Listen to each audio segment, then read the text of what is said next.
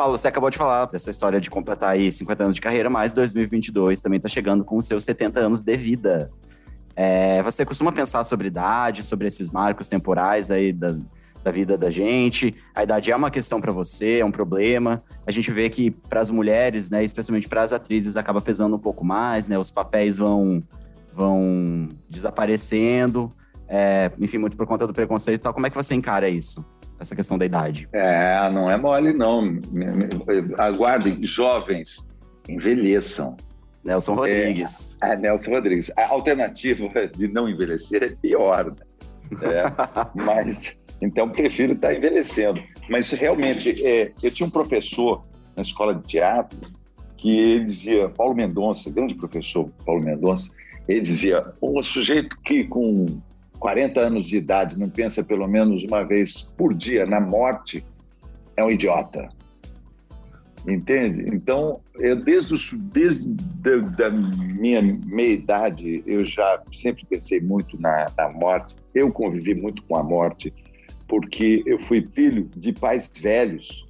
Então, eu tinha avós velhos também. Então, eh, eu, eu, eu, eu vi meu avô morrer, eu vi minha avó morrer, porque naquela época onde vivia, se morria em casa, né?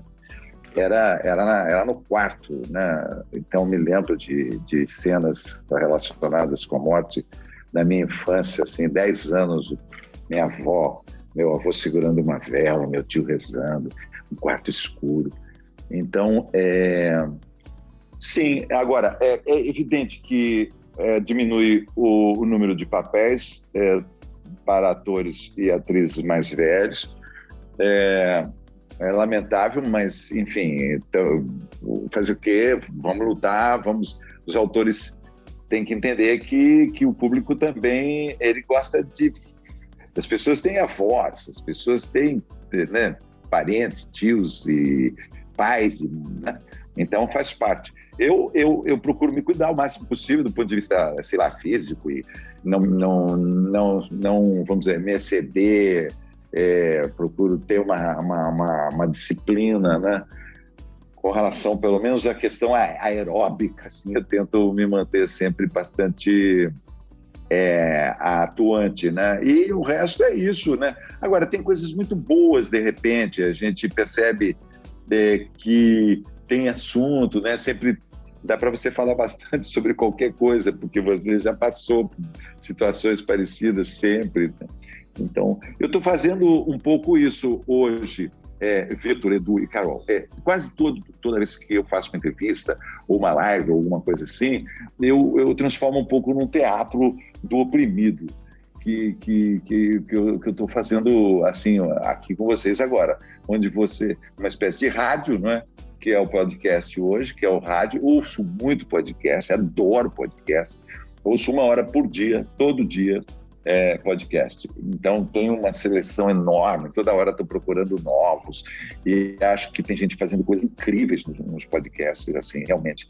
Então, é, eu sempre que eu entro numa live, uma coisa, eu acho que estou fazendo o Teatro do Proibido do, do Augusto Boal, que foi um dos nossos grandes mestres do teatro brasileiro, né, Augusto Boal, que tinha esse tipo de teatro. Então, o teatro que nós estamos fazendo agora, vamos dizer assim, é, é um teatro de resistência, o teatro possível, o teatro que a gente utiliza esse meio aqui, que é quase que uma respiração é, artificial que nos fornece a tecnologia nesse momento, a possibilidade de aparelhos mecânicos de respiração, por onde a gente pode levar as nossas indagações, nossas dúvidas. Né? Se, nosso, nosso, nosso teatro, de uma certa maneira, eu, eu trago um pouco da minha autobiografia para cá, e falo da minha infância, e falo da morte do meu. Essa cena que eu descrevi agora, eu estou elaborando aqui, trabalhando essa cena da, do quarto do lado, onde meu avô e minha avó morreram, e onde meu tio rezava, e onde tinha o som né, da, da Ave Maria do Gounod, o programa do Padre Tambaú no rádio. Enfim, é, é uma elaboração da memória. E, e, eu acho que isso aqui é um teatro possível agora também, né? É, e a gente tem muita gente ligada e é bacana, assim como eu estou ligado no que as pessoas estão fazendo Né? É, então, as benesses da tecnologia, né? Tecno... Ainda mais no momento de pandemia que a gente está todo mundo dentro de casa, quer dizer, todo mundo. Quem pode estar dentro de casa, quem tem um pouco mais de juízo, né? E, e, e responsabilidade sanitária, enfim. É, agora, esse, eu achei ótimo esse debate sobre a questão da idade em relação aos atores. Eu, particularmente, tenho uma teoria de que a idade faz muito bem ao, aos atores e atrizes. Assim, eu fico arrepiado de ver um ator é, é, na terceira idade cena, tem toda uma questão da experiência e da bagagem que essa pessoa traz. Ela tem cada vez mais referências, ela tem cada vez mais. É, ela experimenta mais, já experimentou mais sensações e mais situações ao longo da vida. Então, eu sinto que sempre tem mais propriedade para contar uma história, seja ela qual for. Assim, é, eu acho muito bonito. Eu acho que a sensibilidade talvez se aflora um pouco mais, assim, à medida que a gente. Acho que na infância e, mais é, quando a gente vai ganhando mais experiência, vai chegando na terceira idade, enfim, eu acho que faz sempre muito bem. É como vinho, parece, assim.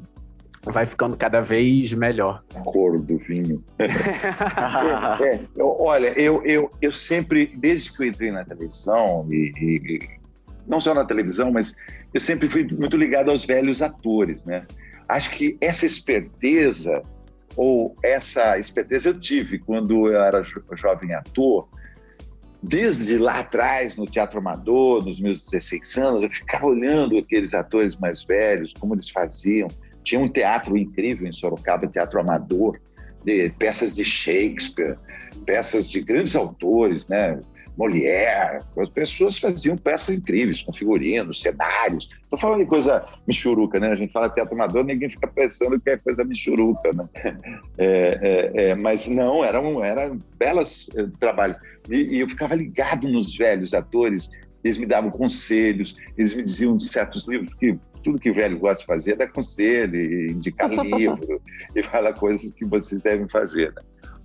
Então eu ia perguntar, o cara falava, ó, eu me lembro que um velho ator sorocabano da época, Rubens Pellini, me introduziu ao mundo do, do cartunista Will Eisner, do Spirit, que simplesmente é o, grande mestre do cartoon mundial, né? Influenciou Orson Welles no Cidadão Kane, Will Eisner. E, e, então esse velho falava, ó, oh, Paulo, lê isso aqui, Will Eisner aí me deu o um livro, me mandou ler. Enfim, é, eu sempre tive essa ligação com os. Então, acho que você tem razão. Talvez a gente. Agora, é claro, fica muito chato, fala muito, quer contar muita história. E às vezes as pessoas não têm tanta paciência. Mas. Sabe quem escuta, que isso. É, é isso aí. Essa conversa não acaba aqui. Para ouvir o papo na íntegra, é só voltar no feed do podcast Novela das Nove e procurar o episódio Império mais entrevista com Paulo Betti. Nesse programa, ele revela sua real inspiração para compor o blogueiro Tel Pereira, relembra episódios delicados com a imprensa e fala sobre a relação com suas ex-mulheres. Até lá!